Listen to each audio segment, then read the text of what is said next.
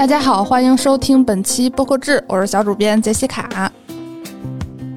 本周的平台动向有一个大动作。作为创作者，最为关心的，呃，一点呢，就是网易云音乐他们最近的一些变化。首先，我觉得一个特别重磅的动作是，他们可以支持 RSS 上线了。就是说，现在可能大部分创作者，呃，他需要上传三个平台，就是喜马、荔枝和网易云。那之后，网易云就不需要单独上传了，你只要在那个上传界面里头设置一下，就是你可以选是上传至多少至多少时间之后的节目，或者是你重新。弄一个新节目都是可以用 RSS 上传的，这个确实为创作者切实的节省了很多时间。除此之外呢，它的这个活动名称整体叫“寻声计划”，就是寻找声音呢。顾名思义，就是希望越来越多创作者来到网易云音乐来上传节目。为此，他们推出了很多动作，除了刚才提到的这个 RSS 上传，还有就是如果你是在网易云音乐已经停更很久了，我记得好像是八月份之前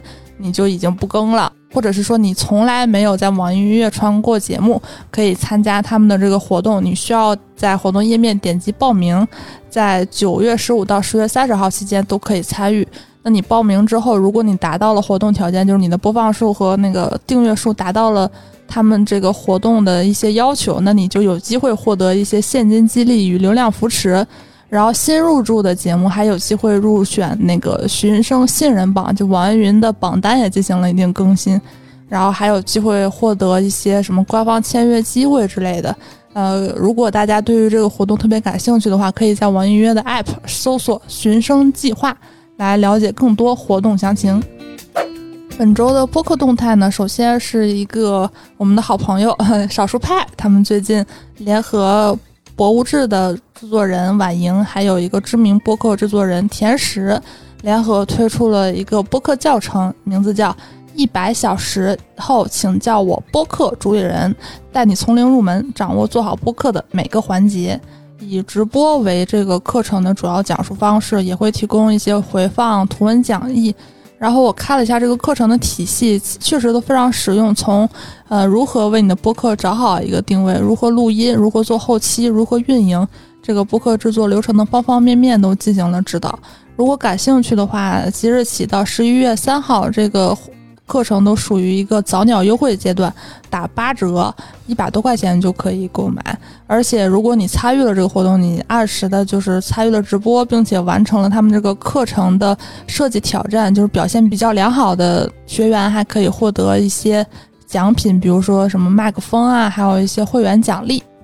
下一条动态呢是九月二十一号，东吴同学会第四季上线了。哦，这个绝对是老牌儿的这个商业财经类节目了。之前可能大家提到播客的时候不会提到它，但是其实大家想一想，它和播客也没什么区别，是吧？然后它第四季是以数字韧性为主题，很切合当下的这个商业社会的发展，因为现在越来越现代化了，呃，向那个数字化进行转型。它这个节目也是聚焦迫在眉睫的企业数字化转型，关注生态、组织生态的梳理与重构，解读数字化如何帮助企业理性决策、理性收缩与理性扩张。然后本季呢，整季都是由钉钉赞助播出，可以在喜马拉雅收听。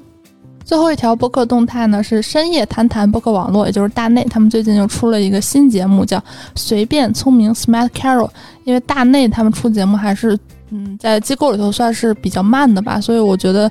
呃，他们这个精品化程度也相应来讲也会比较高。然后这个节目呢是以时尚设计、美学生活方式为核心的泛文化独立播客节目，以季播的形式上线，每季十二集，每周三更新，可在各大主流音频平台收听。目前节目算是上线了一个叫类似于试播集吧，就是介绍一下他们对这个节目的想法。之后他们会在节目中聊一聊时装品牌的智性恋这个话题。如果感兴趣的话，大家可以去收听。